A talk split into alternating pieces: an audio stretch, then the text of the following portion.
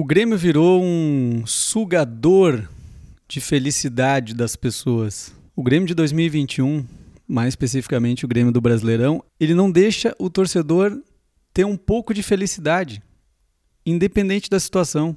Jogando em casa, jogando fora, jogando contra time pequeno. Pode entrar com o esquema tático que for, 3-5-2, 4-4-2, 4-2-3-1, não interessa. Qualquer esquema é mais vergonhoso do que fazer esquema de pirâmide. E além de tudo, os caras me colocam um jogo no sábado à tarde, que é para acabar com o final de semana do, do, torcedor. O cara tá planejando um final de semana alegre, um final de semana com a família. Ah, vou levar meu filho na pracinha. Vou fazer um churrasco com a galera. Mas aí o cara lembra que tem jogo do Grêmio. E o cara já começa a ficar triste antes do jogo chegar. Tu já acorda com aquela sensação, porque no fundo, nós, gremistas, sabemos que vai dar merda.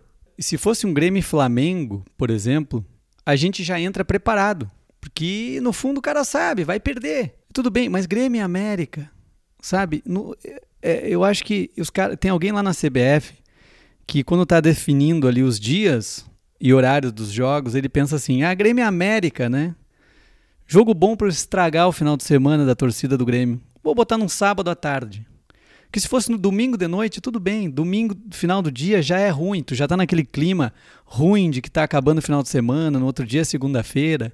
É só mais uma derrota do Grêmio. Mas no sábado, cara, tá dura a vida do gremista. A gente nem é exigente demais. A gente não quer título, a gente não quer G4. Não estamos pensando em nada disso. A gente só quer ter um pouquinho de alegria de vez em quando. Entendeu? Ganhar uns joguinhos no meio, ganha uma semana, perde na outra. Vamos intercalar uma semana boa, uma semana ruim. Enfim, tá no ar o podcast de hoje. Solta a vinheta.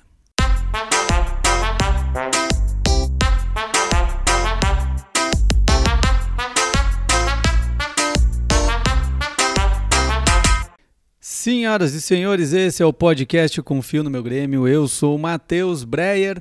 Eu começo pedindo a você que me acompanha que me siga lá no Instagram, Mateus Breyer. Se inscreve no meu canal do YouTube, Mateus Breyer, que é lá onde eu posto todos os meus conteúdos de, de comédia, inclusive esse podcast.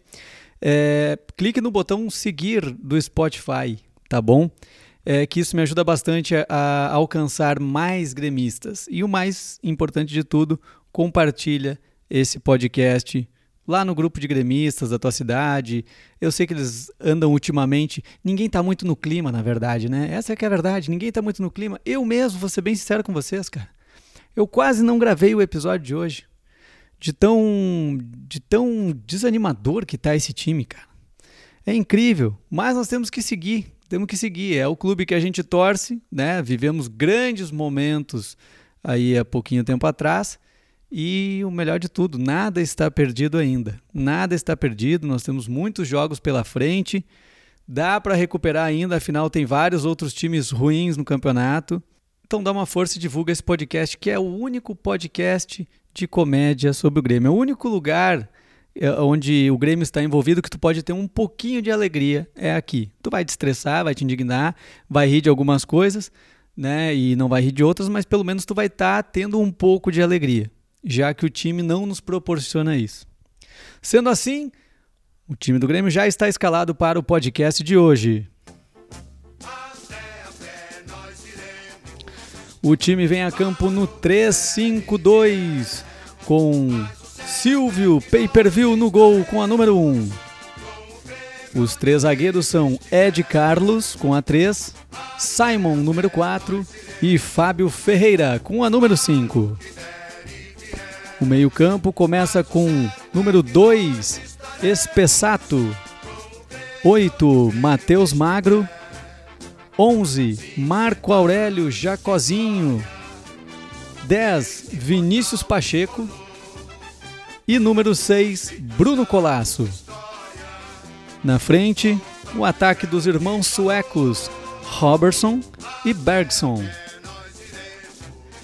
O técnico é Hélio dos Anjos. Que baita escalação esse time do Grêmio, hein? Se tu gostou ou tu quer me sugerir algum jogador, manda lá no meu Instagram, Matheus Breyer. Diz aí um jogador que não pode faltar nessas escalações, nesses Dream Team gremistas que todo episódio tem aqui. Vamos começar falando de tristeza, já que não tem como falar de, de alegria, né? Grêmio e felicidade juntos. Na verdade, Grêmio e felicidade estão competindo, né? Eles não estão, eles não andam juntos mais. Essa é que é a verdade. É, mas assim, jogo Grêmio América no sábado à tarde, jogo de seis pontos e a gente consegue um empate, um sabor de derrota terrível. Poderia ter sido pior ainda, porque no final do jogo o América veio para cima e eu tava com a sensação que a qualquer momento ia sair o gol do América. Mas é, vamos analisar assim algumas coisas é, boas do, do, do, jogo, se tem alguma coisa boa. O Filipão ele está tentando fazer alguma coisa. Essa vez ele entrou com o 3-5-2. Eu acho que um pouco de medo por não ter Jeromel e Kahneman. Ele não confiou, eu acho, numa zaga com Juan e mais algum dos outros dois. E ele tentou um, um esquema é, diferente tá bom? Vamos dizer assim que o time começou com uma proposta interessante. Guilherme Guedes surgindo do nada, né, na, na, esquerda, que a torcida pedia tanto, e o Wanderson que acabou sendo o melhor do time do Grêmio na direita, e os dois com velocidade, apoiando, chegando na frente. É, o Grêmio começou bem, o Grêmio começou bem, não dá para dizer que foi mal. O problema todo é que o Grêmio está com alguns problemas. O Grêmio, por exemplo, não tem velocidade no ataque, o único jogador que o Grêmio estava tendo com mais velocidade era o Léo Pereira nos últimos jogos e ele não jogou essa vez. Ficou o Alisson, né? O Alisson o jogo inteiro, né? Um jogador tático, né? Que é uma coisa interessante. Eu estava refletindo sobre essa questão do jogador tático, né? Por que, que deram esse nome de jogador tático? É, eu, me parece que, tipo assim, ó, é, os caras começaram a definir lá, né? O, o, joga, né, o jogador tu chega lá e tu diz, ah, o que, que esse jogador é bom? Ah, esse jogador aqui, ele, ele faz muitos gols. Esse outro aqui, ah, esse outro aqui é um jogador de muita velocidade. Esse outro jogador é, é muito bom na marcação. Aí, eles pegaram aquele jogador que não tem qualidade nenhuma, que não tem nenhuma dessas qualidades, e, e, e resolveram botar o nome de jogador tático para justificar a escalação dele. O jogador tático, então, foi uma justificativa para quando não há mais justificativas para se escalar um jogador. É essa a conclusão que eu chego a respeito do jogador tático. Então o Alisson é um jogador tático. Eu não posso pedir que ele vá para cima, que ele drible, que ele faça gols, né? Porque não, ele não sabe fazer isso. Então aí nós começamos a morrer, né? O América sentiu que dava para vir para cima, que o Grêmio não tinha mais como encaixar esse contra-ataque. Guilherme Guedes, segundo tempo, cansou, o Wanderson também cansou. E o Grêmio ficou sem articulação. Jean-Pierre entrou no segundo tempo, Douglas Costa não foi bem, não está bem, né? Ele precisa realmente é, recuperar a condição física dele. E aí nós acabou, cara, que a gente não tinha mais ataque. E aí quando a gente tem chance, a gente desperdiça. O Alisson perdeu um gol embaixo da goleira, estou no poste, e o Ricardinho mais uma vez, né, na cara do goleiro, ele não faz. É um, tá virando um negócio repetitivo, né? Toda hora tem gol perdido do, do Ricardinho. No jogo anterior tinha sido o Léo Pereira, né?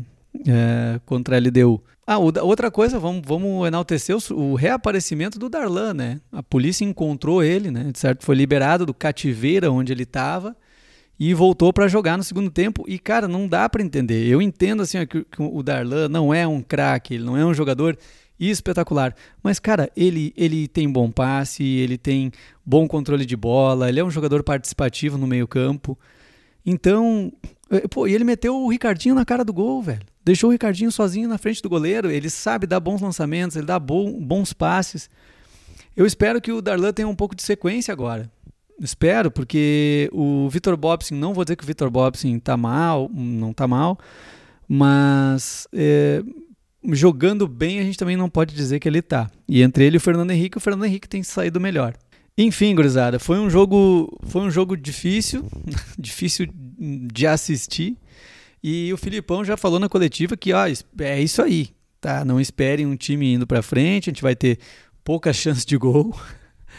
Ou seja, o Filipão tá preparando a gente para um desespero até o final do campeonato. Ai, senhor, ainda bem que tem as Olimpíadas para o cara dar uma desestressada nesse momento. Ainda bem. Ainda bem que tem as Olimpíadas, porque termina o jogo, de repente tu vai lá, liga a TV, tá dando taekwondo, sabe? Ou tá dando boxe, Que tu pode pelo menos aliviar teu, teu, teu emocional imaginando que tu batendo no jogador. Para isso é o bom dos Jogos Olímpicos, um, um boxe nos Jogos Olímpicos depois do jogo.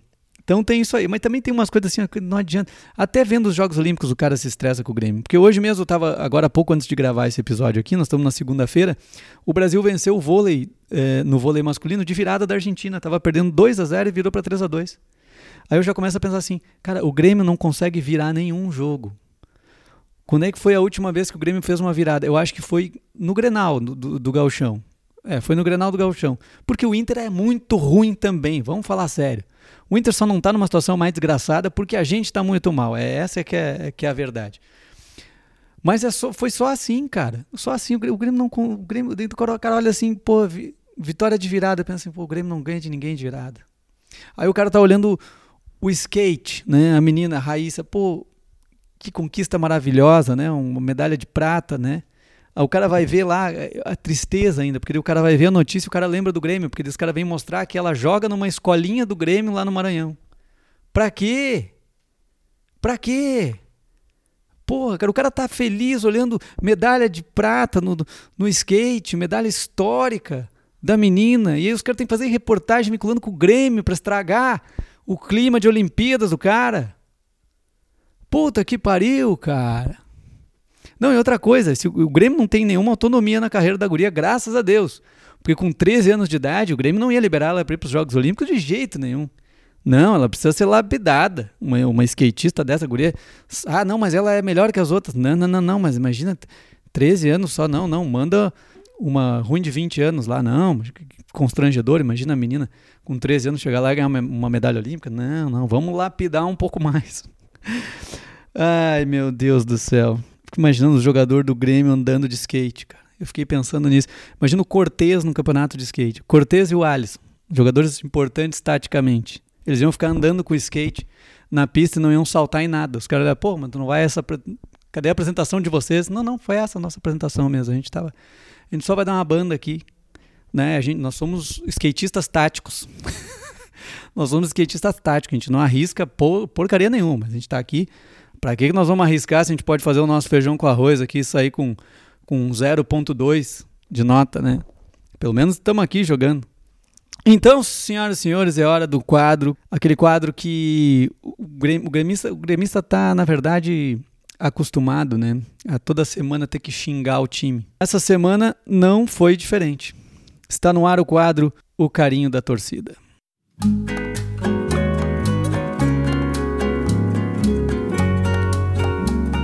Nessa segunda-feira foi aniversário do meia Pedro Lucas e o Grêmio fez uma postagem ali. Parabéns, Pedro Lucas e tal. E a torcida já chegou em peso nos comentários. Parabéns, aos 27 anos estará pronto para ficar no banco de reservas. O Grêmio virou uma piada nesse negócio de, de lapidar jovens, né? Esse aí só vai jogar na Europa. No Grêmio não vai ter espaço. Não vejo a hora dele fazer 32 anos e poder estrear, estrear pelo Grêmio. Cara, a gente brinca, mas é sério esse negócio. Tu acha que o Guri vai ficar muito tempo aqui no Grêmio? Se ele não tiver a oportunidade de pelo menos entrar em alguns jogos. O Guri entrou no galchão, chegou até a fazer gol. Cara, deixa ele no grupo, põe ele para jogar de vez em quando.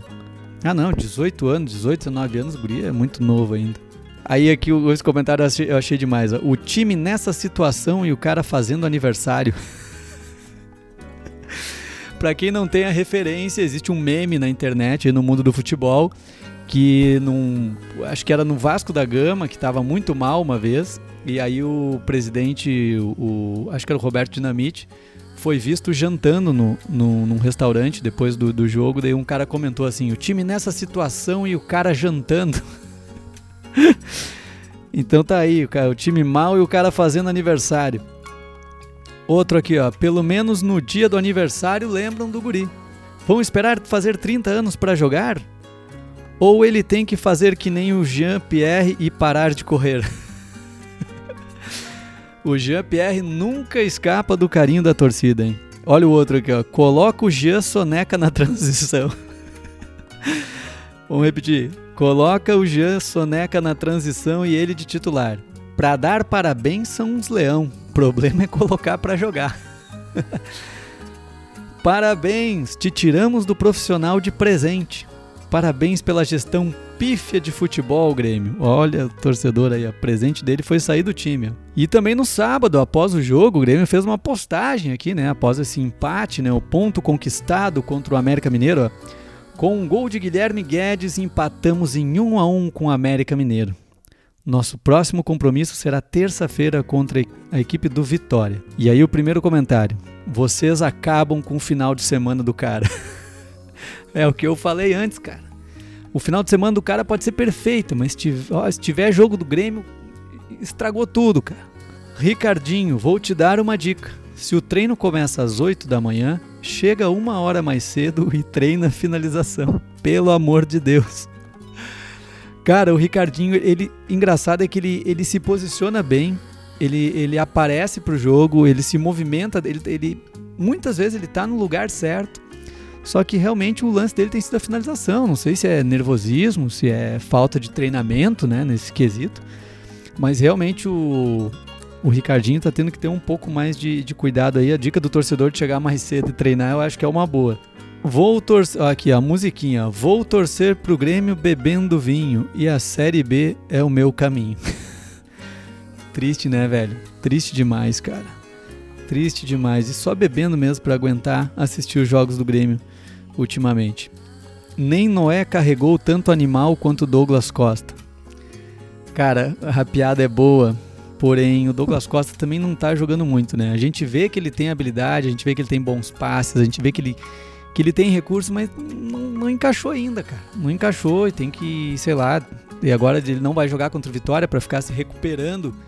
Parece que fazendo uns aprimoramentos lá na parte física e tem que fazer isso aí. Também não dá para queimar o jogador. Ele é um jogador que veio para jogar vários anos no Grêmio, né? Então não vamos não vamos já definir que o cara é, que o cara é, é salvador, nem que ele tá carregando time nas costas, nem que ele é uma porcaria. Calma. Como diz aquele aquele placar eletrônico do São Januário no jogo do Vasco. Torcedores, calma. Já imaginando que podia dar merda, né? Ricardinho não farda nem no sub-12 do Grêmio, jogador de segunda divisão. No, sub, no sub-12 ele não farda mesmo, porque ele já tem acho que mais de 20 anos, né, meu amigo? Outro comentário: crise no América Mineiro. É verdade, cara. Empatar com o Grêmio ultimamente virou ponto perdido, né? Que tristeza. Esse outro aqui é otimista. Grêmio surpreende e arranca empate com o América Mineiro. É bem isso mesmo. E o comentário aqui para encerrar que define tudo sobre o Grêmio ultimamente, define é, o que a maioria dos torcedores acha aqui, ó. Time chechelento. para concluir, é isso aí mesmo. Esse foi o carinho da torcida. Feito então o carinho da torcida, está no ar o momento de informação. Vem aí o giro de notícias. Após empatar com o América Mineiro na Arena, Grêmio confirma boa fase e atinge a marca de três jogos de invencibilidade no Brasileirão. Técnico do time de transição do Grêmio comemora gol e boa atuação de Guilherme Guedes no último jogo. Ele afirmou que, jogando bem, o lateral pode voltar para a lapidação e reforçar o time de aspirantes do Grêmio. Caso o Grêmio seja rebaixado este ano, em 2022 teremos o clássico superávit versus super déficit na Série B. Mas não se preocupem, a probabilidade disso acontecer é muito baixa, pois o campeonato é longo e o Cruzeiro ainda pode cair para a Série C. Filipão justifica a escalação de Paulo Miranda. Segundo o treinador, Grêmio briga para não cair, e brigar é a única coisa que o jogador sabe fazer. E não percam as contas. Faltam dois anos e meio para o fim do contrato do jogador Alisson. Esse foi o Giro de Notícias.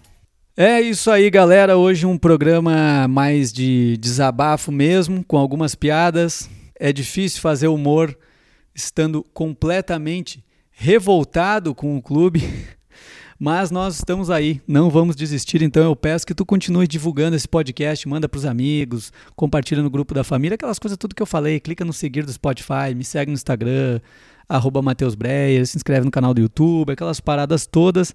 Não deixe de compartilhar. E hoje não teremos a coletiva do técnico Renato Portaluppi, porém, vamos encerrar o programa então com a chamada do Globo Repórter dessa semana.